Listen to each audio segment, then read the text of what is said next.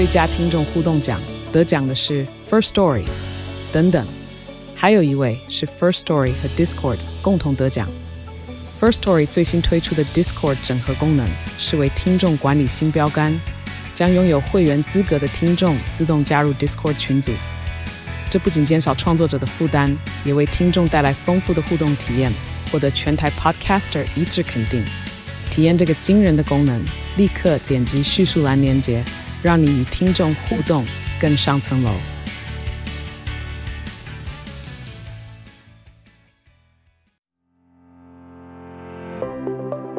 嗯，马斯克他就是依据这一个去发展他的 Choose GPT，他主要要去解决的问题其实是在他要拆弹啊，对，拆弹或者是让你可以知道说，哎，真实的事情到底是什么。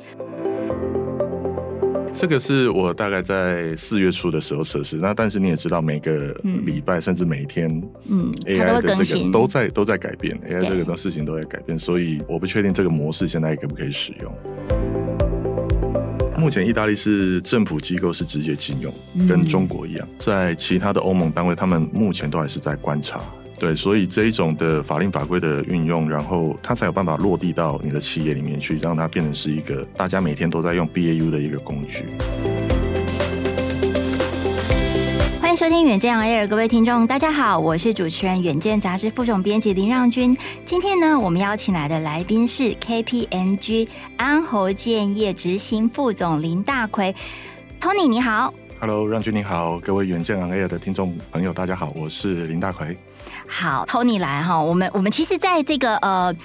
跟 KPMG 哦，就是我们这个呃友情支持之下，我们这几个月啊，都有一连串在分析生成式 AI 哈这样的一个主题，然后现在已经做了哦，我将近十集，就是关于这一方面的一个主题哈。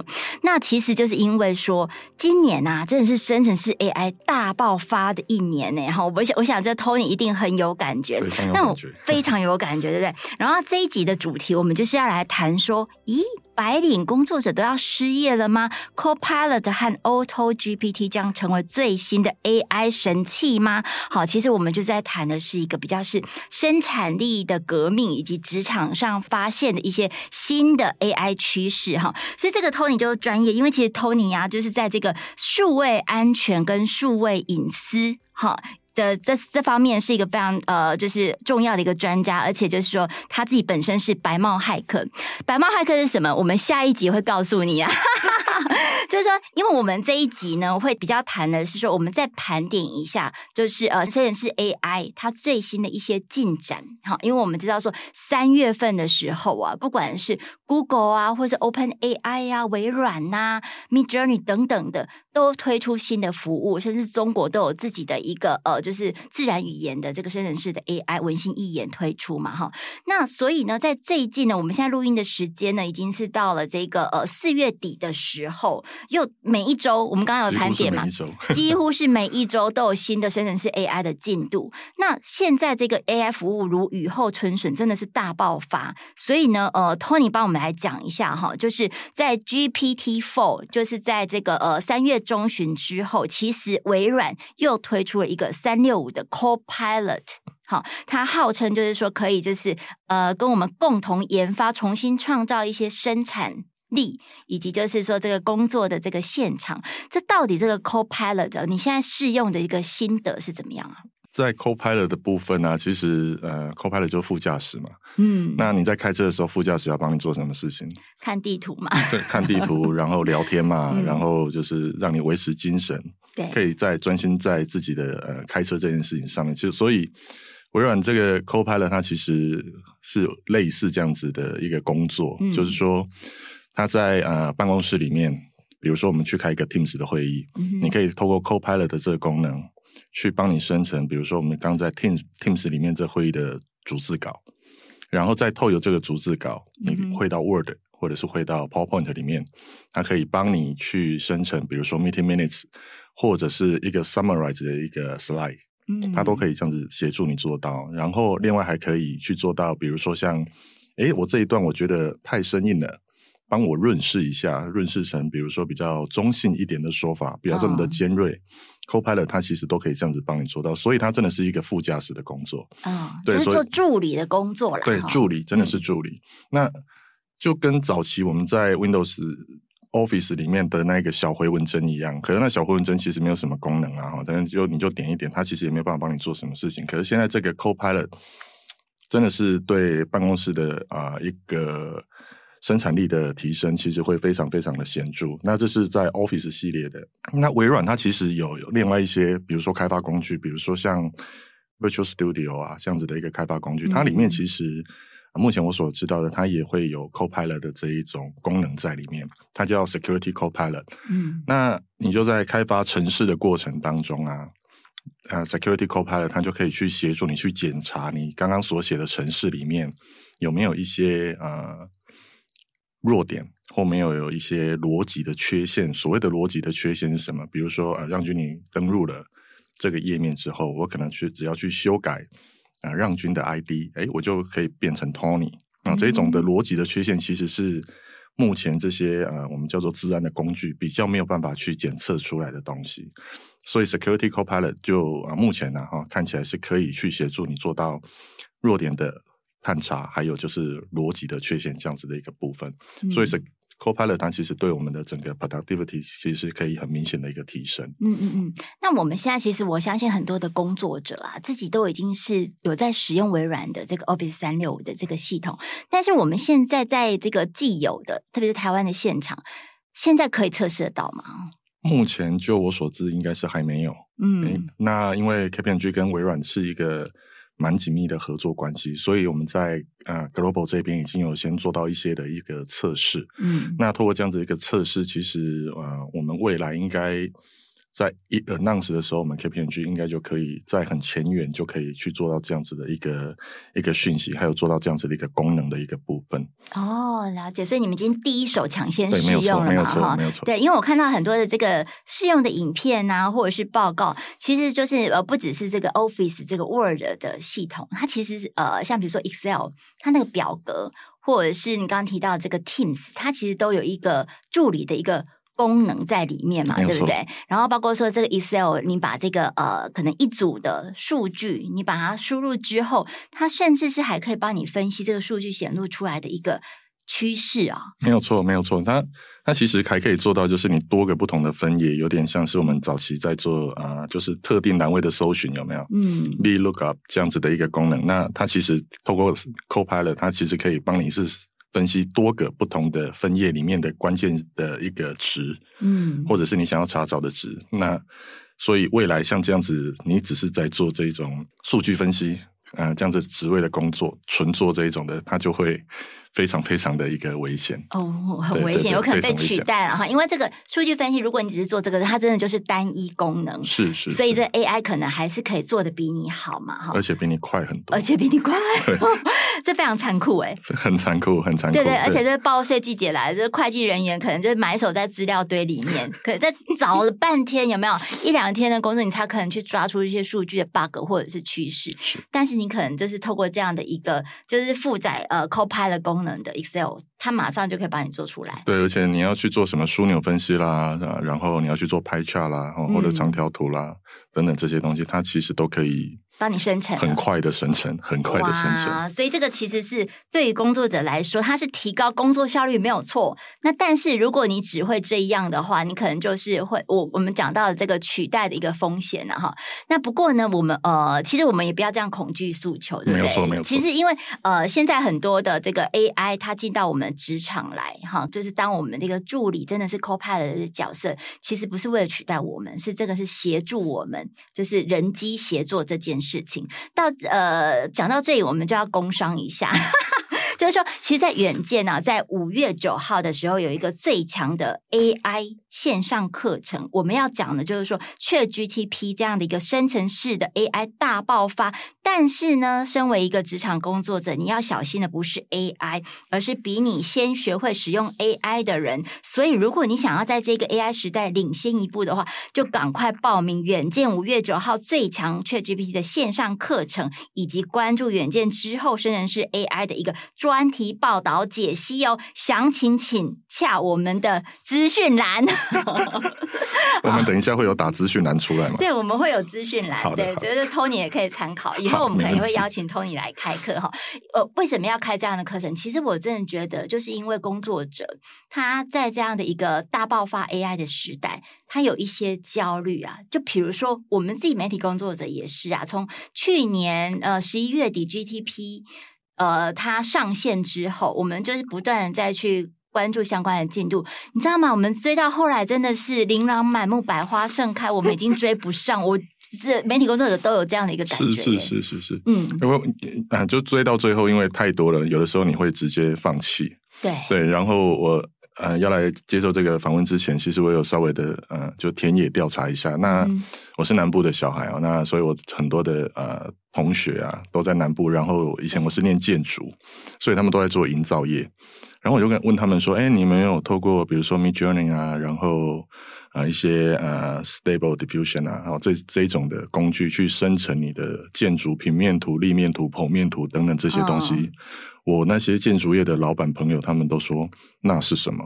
然后、哦、对，然后我就跟他们说：哦，那不然你给我一个基地的呃长宽，然后你大概要规划几层楼？”那每一层楼有多少个啊、呃？就是有多少多少多少户？那他就给我一个资讯，然后我就丢到啊、呃、Stable Diffusion 里面去。那他就很快的生成，我说来给你。嗯、他说哦天哪，这个是你是去哪边抓的图？我说没有，这个刚刚 AI 帮你做好的。哇，那你这样花了多少时间啊？大概十五分钟吧，十五分钟就十五分钟。对，那如果说是人工画的，哦天哪！因为我以前我很常画这种东西，嗯、所以人工画的话，大概要画个三天左右。就是一个基地图，对对，你要去画一个，就是我们叫透视图嘛，嗯、透视图你整个从平面开始打起来，然后你要去考量比例尺等等这些的问题，对，对，所以还要上色。嗯，对，嗯、那其实是会非常非常花功夫的一个一个工作了。对，所以十五分钟对比过去的三天，然后它都可以帮你，就是按照你的条件指定生成，还上好颜色，还上好颜色，渐层渲染全部都帮你做好。天哪，那像所以现在那个金融师事务所的助理。是不是就觉得说哇天哪？对，所以 Jason 上次说的那个焦虑。Jason 上次说的那一个就是美编，他现在就非常的就是开始教我们一些小 paper 啊，就是说，哎、欸，你要怎么样做可以更符合到呃，比如说未来啊业务开发的方向啦，或者是符合到我们的品牌的精神，哎、欸，这个可能 AI 就没有办法帮你做到。对，因为这个是价值的嘛，没有错，没有错。站上一个格局比较高的制高点去设想说需求单位，没有错。嗯，对，所以它是它是有规则的。嗯、那你要让 AI 去 follow 这些规则，它本身会是困难的。嗯，因为规则它并不在它 pre-train 的这一个过程里面。嗯哼哼。对，所以嗯，你如果有设立规则的话，AI 就很难去 follow。那这就可以造成说。人跟 AI 之间的一个人为介入的一个必要性，嗯哼，所以人的价值就会在这一边啊、哦，是，而且就是以我们现在就使用的一些心得了哈，就是不管你是用 ChatGPT 或者 GPT Four 它生成的一些呃文字内容哈，比如说你叫他写一个访纲，或者你请他写一个邀请函，或者说你请啊、呃、你用 Midjourney 去生成以以文生图，你那些成品。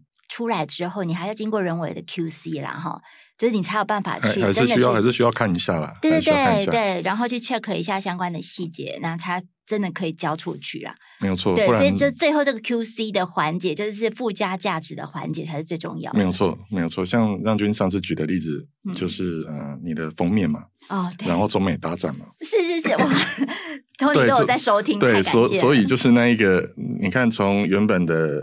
我们直接规划出来的，跟丢到 Midjourney 里面，他给你的那个图，它其实是落差，其实非常非常大的。对，所以呃，人的 QC 这件事情，它不管是在哪一个人工智慧里面的一个生成，它其实都会是非常非常重要的一个环节。嗯，是。所以呢，其实在，在呃工程师或者是说那个呃生成生成式 AI 的这个现场哦，我会发现到说有更多的 player 在加入，包括说这是比如呃比呃业余的啊，或者是第三方的这个游戏开发者，他们又有就是相对于 Open AI，他们的这个 ChatGPT 现在已经有一点像是比较是官方单位，对不对？对对对，就是说是以它为指标性的。那它周边的一些这个开发者，他们可能又有就是 deliver 一些不同的服务，像有一个开发者最近又呃推出来一个比较实验性质的，叫做 Auto GPT，它号称就是说立即在这个呃 GPT Four 的基础上面，它可以给你更优质强大的一个功能。我不知道说这个 Tony 你怎么看这个现象？就是说不断的有开发者跳出来声称说它的更强大。嗯，它其实目前跳出来声称它更强大的这个，它的基底其实都还是在呃 ChatGPT 四或者是 OpenAI 的目前的平台上面，嗯、所以它是在外面它去外挂一些呃应用程式，嗯、然后透过你的 token，就是说你的 API，然后去跟这个 ChatGPT 去做一个接节，嗯，所以这个是目前看到的一些现象，所以像 AutoGPT 以以它为例子好了。Auto GPT 它其实它主要做的事情是帮你把所有的我们叫做提示嘛，或 prompt 这件事情去把它呃 summarize 变成一个结果啊。那我们再把它反过来讲，就是说你只要在 Auto GPT 上面输入你的目标，你最后你想要做什么事，嗯，那 Auto GPT 它会帮你生成所有的步骤，嗯，那我们在专案里面叫做 WBS 嘛。对，就是 work breakdown 的一个 structure 啊、嗯嗯，所以它里面会有非常非常多个步骤。那这些步骤你看上去好像都对，但是它不一定那么正确。Uh. 就像呃，有点说呃，早期 ChatGPT 里面被人家说一本正经胡说八道这件事情一样。所以就变成你的人要一直进去 verify 它的每一个步骤的产出是不是正确？嗯，对，那去确保你最后的产出是 OK 的。那这个其实已经省掉非常非常多个多的工了哈。那 Auto GPT 里面它有提供一个功能叫做呃，它的那参数叫 y 啊，空一格减 n，那一个 n 呐、啊，它就是说我接下来我要自动核可哪些步骤。哦，比如说我用 y 啊空一格减十，哦，就接下来十个步骤我全部都 OK，我不看了。那他到第十一步，他就会停下来，然后问你说：“哎，来，让君，你这个步骤你要不要确认一下？我目前的阐述是这样。嗯哼”好，那你要不要？如果你再 OK 的话，你再继续再往下走。哦，他阶段性的帮你这个 check。对对对，他就是我们人为可以去 interrupt 的这样子一个程序。也 just in case，就是我的最后的产出，万一是错误的，可能是在里面的哪一个步骤是错掉了，那。我人没有看到，就变成说我这一整个 prompt 是失败的。嗯、那对呃，我们在使用 ChatGPT，假设你是用免费的话，那可能没有什么关系。可是 Auto GPT 它是每一个步骤都是需要花你 token 的费用。那呃，国外有人去做过实验，那就是说你的目标假设是大概有五十个步骤左右，五十个步骤左右，那你要花的成本大概是十四块美金。哦，十四块美金。对，所以你大概四百五十块，四百五十块台币。那你中间错了，哎，十四块就没了。嗯，你就要再重新再来一次。哦，所以永远保留这个呃人的介入，然后让他可以被解释，然后让他可问责这件事情，他就会。在 Auto GPT 里面，它就会变得非常非常重要。哎，我觉得这是还蛮 smart 的，就是说它已经在它的整个产制流程里面，它预留这个人机协作空间了哈。那这个人机协作空间，就是说你可以用来核实，用来确保品质，没有错。对，所以它已经充分认知到说，呃，未来我们的这个工作形态，就是跟 AI 一起产出。你的工作是是这样子，是这样子，或者是这个开发者他就是想要，嗯，去保留人的这个因素在所有的工作里面，嗯，要不然所有的事情都被 AI 完成，他错了，他其实他也不知道，他就是给你一个错的结果。对对对，而且就是说，我们其实，在阶段性每个都可以去每个阶段性去做一些检查，跟你最后产出的成果整盘。再去回头检验，是，其实我觉得是不同的功夫哎、欸，对，就是你不同的功夫，对对对，你阶段性检查可能还是更省力一点的，没有错。那像现在就有人，嗯、呃，因为我小朋友现在还是小学，然后他们老师其实就很担心，就是呃，ChatGPT 会给这些小朋友带来什么样的一个影响？他们是五年级、六年级、高年级学生，那这些东西他们大概也都开始在用了。哦，真的吗？你的小孩有在玩吗？对对对对对，他就说，哎，那拿来写什么自然作业？没有，他写作文。哦，写作文。哦，对，这个哦，GPT 是最行的啊。对，他就拿来写作文，然后他那一天问我说，哎，那个爸爸，那个。我用 AI 去做了一个我的老师的作文，嗯，然后我要怎么样把它放到我的稿纸上面？我说你给我一个一个字抄，至少你要练习写，对，没有错，你给我一个字一个字抄下来，谁教你的？哦，真的，对，哦，所以他们就是在小学生的现场。他们也感受到这一股的风潮，哎，对啊，就是他们，呃，就是还是说他电脑老师就教了。哦，电脑老师就教了，电脑老师教他们怎么样用，就是。对对对，就跟我说这是 AI 人工智慧，然后他有看我在那边在在使用嘛，然后他也会跑来好奇一下这是什么东西。哦，以后应该就是会有个 AI 智商，对不对？非常有可能叫 A Q 吗？我想 A Q 吗？对，就是说，因为我们是一个人机协作的一个工作时代，但是对这个我们现在呃这个学龄期的孩子，或者现在正出生的，他们真的就是一个 A I 原生的时代耶。真的，而且你要他们现在，我是很一直很担心，就是未来他们在这一种 A I 里面呢、啊，他们会觉得说，我干嘛念书？嗯，因为 AI 就就就已经知道你凡事问 AI，对不对？对，没有错啊，凡事问 AI，但是他都可以给你答案。哦，可是呃，这个其实是一个鸡生蛋，蛋生鸡的问题，就是那你要怎么问问题？是是，你如果就是知识没有到那边，你要怎么问他问题？对对，然后所以就是鸡生蛋，蛋生鸡。所以呃，有一个教育学者，他就是说，为什么在 AI 时代下面，反而这一些呃学生更应该要用功的。念书的原因在这一边，嗯，嗯，就是说你你要懂得问，然后你也要懂得去核实确认它嘛，核实确认这个就是非常对，所以这也就是说，那个呃，特斯拉执行长马斯克他最近在呃倡议的一个议题，甚至他自己又推出一个 Truth GPT，就是号称说哦，你现在生成式 AI 我已经阻挡不了你的发展了，那我就来确认说你的真假。就是核实你的这个真伪嘛，哈，所以他就推出这个 Truth GPT，就是源自于这样的一个核心的问题意识。嗯、哼哼，那这个 Tony 你怎么看？就是说这个 Truth GPT 真的很强大到说我就是可以去确保我的生成式 AI 产出的结果是正确的吗？呃，马斯克他在二零一八年的时候他就已经有一个言论了哈，就是说、嗯、他那时候是这样讲的，他说：“记住我的话，嗯，AI 比核弹。”还要恐怖。二零一八年的时候，他就这样讲了。对对对。那我后面我就想，他他那个时候的倡议是说，啊，AI 这个东西需要有一个机构来专责监管。嗯，在二零一八年的时候，那我那时候就想了一下，说，对啊，你看我们看电影的时候，你要发射核弹多麻烦啊，还要打开箱子，美国总统插钥匙，然后什么三军参谋总长插钥匙一起转，然后输入密码，对，要这么麻烦才可以发射一枚核弹。但是 AI 呢？AI 没有啊，我们大家打开 browser 就直接开始用了。它的呃 data set 就是这些资料集怎么来的，其实我们也不知道。哦，对，嗯、呃，马斯克他就是依据这一个去发展他的 Choose GPT。他主要要去解决的问题，其实是在他要拆弹啊，对，拆弹或者是让你可以知道说，哎，真正的真实的事情到底是什么。所以他的呃，他 claim 的他的来源可能就是一些具有公信力的新闻媒体，嗯，还有 Wikipedia。但是其实，even 的 Wikipedia 这件事情，它都是一个共同编辑的，共同编辑，所以它其实也是一个、哦、可能被影响的、被误导、有 bias 对对对，没有错，没有错。而且呃，在早期。我在其他产业工作的时候，他们其实会透过 Wikipedia 来做他们的行销啊。对，对我在上面就是帮这家公司说点好话，这就是行销啦。没错，或者是上去编辑的时候就说：“哎，这个其实呃某某公司，然后他走在时代的尖端。”对，比如说我《远见》杂志，我就会上去编辑说：“这是全台湾最强财经媒体。哦”这个 这个不用编啊，应该很多读者都会上去这样子写，对，正确的打勾，Truth GPT 直接问，是是打勾加分。所以他呃，所以你如果有去用 Choose GPT 的话，他你会发现到他的呃问答其实都非常的简短。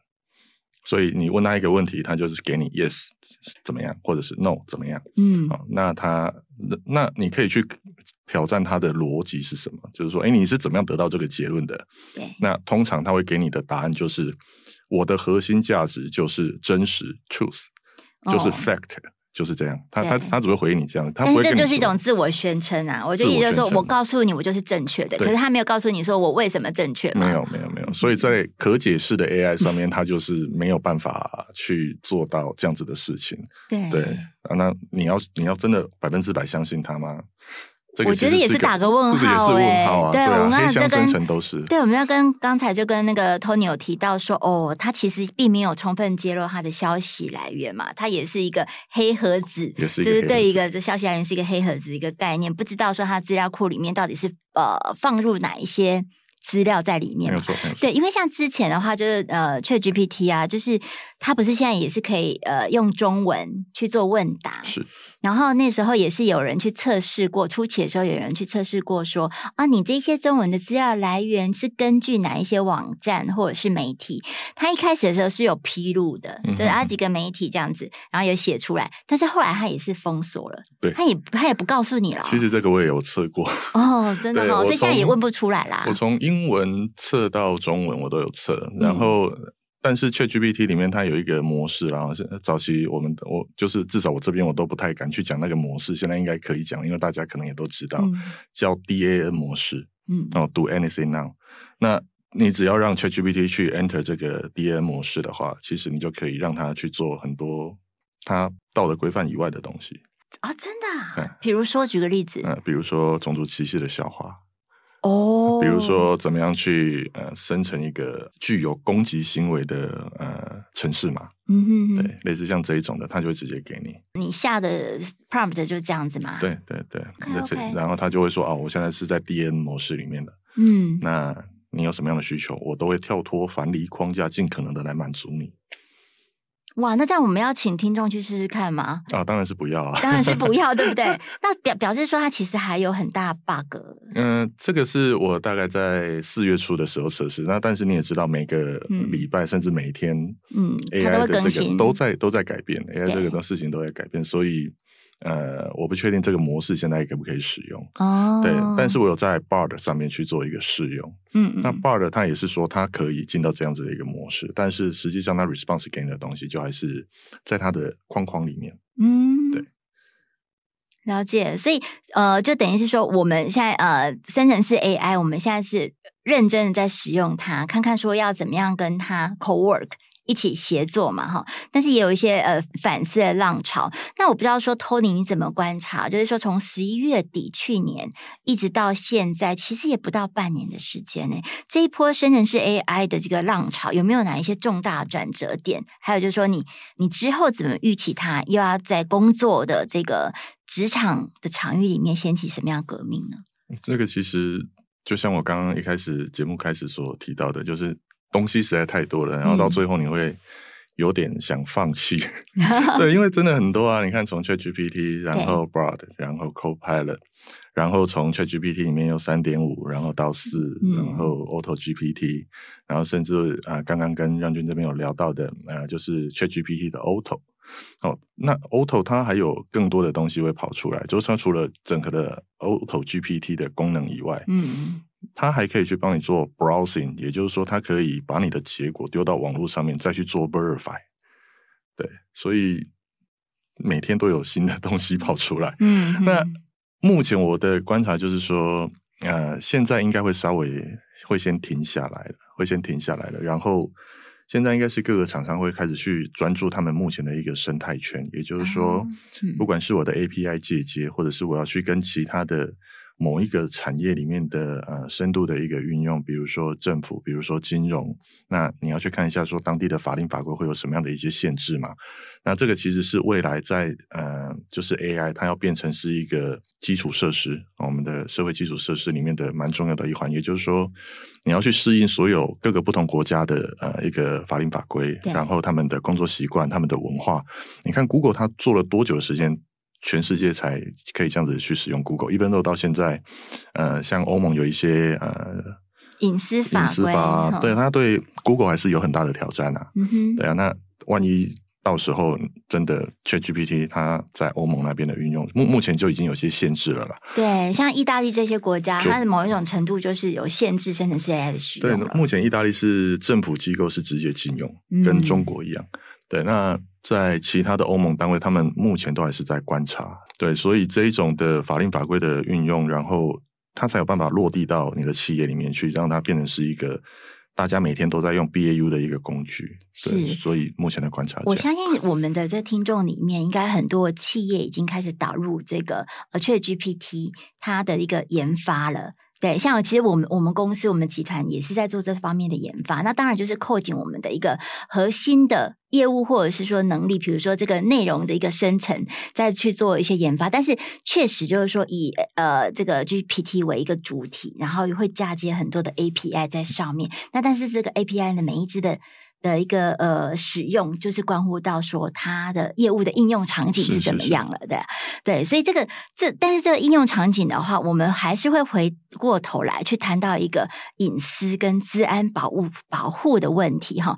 这个话就是那个林大奎副总就 Tony 的专长，因为他其实本身是白帽骇客，也是一个数位安全顾问，所以我们在下一集的时候呢，我们就会谈到说，哎，到底这个深圳市 AI 引发了哪一些的隐私或是治安的问题，那它的这个破解之道又会是怎么样？好，我们就是下一集会请 Tony 再继续来谈到。那在这个将近尾声的时候，我们要再来工商一下哈，就是我们刚刚有谈到说最近的这个 Open AI 啊，ChatGPT 的一些生成式 AI 的相关的发展。如果你觉得追不上，没有关系，我们呢就是远见之后会有一个课程，在五月九号的时候有一个线上课程，他谈的就是。就说，呃，在 ChatGPT 大爆发的时代，你应该小心的不是 AI，而是比你更早学会 AI 的人。所以呢，赶快参考我们的资讯栏，赶快手刀报名五月九号的最强线上课程，然后你就可以就是得到第一手的这个 AI 的教学解析跟专题的报道喽。今天非常谢谢 Tony。好，谢谢，拜拜。好，我们下一集再敬请期待 Tony 的这个呃，甚至是 AI 的这个资安解析。那也谢谢你们的这个收听，欢迎参考远见 On Air 资讯栏连接，也请大家每周锁定远见 On Air，让我们在这里陪你轻松聊财经产业国际大小事。下次见，拜拜，拜拜。